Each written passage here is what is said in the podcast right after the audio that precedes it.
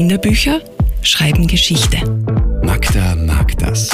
Radio Superfly liest junge Bücher. Ein Eichhörnchen findet einen Kiefernzapfen.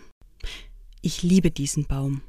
Ich liebe diesen Baum. Das hier ist mein Baum. Ich liebe es, meine Kiefernzapfen im Schatten meines Baums zu essen. Das hier ist mein Baum und das sind meine Zapfen.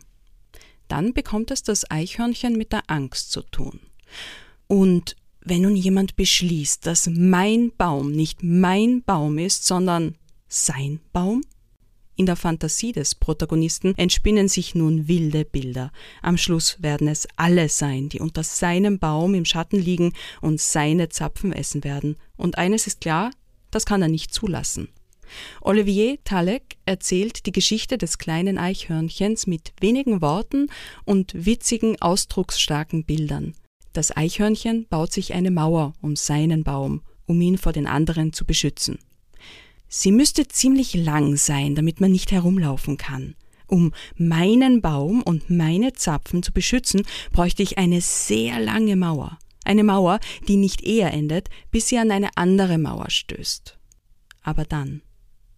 Ich frage mich ja, was sich hinter so einer großen Mauer verbergen kann. Vielleicht nichts. Vielleicht befindet sich hinter dieser anderen Mauer ein Zapfen, ein Zapfen, der größer ist als mein Zapfen. Vielleicht befindet sich hinter dieser Mauer ein anderer Baum, ein Baum, der schöner und größer ist als mein Baum. Das ist mein Baum, ist ein Bilderbuch, das einen Spiegel hochhält und hinter Mauern blickt. Von Olivier Talek, erschienen im Gerstenberg Verlag.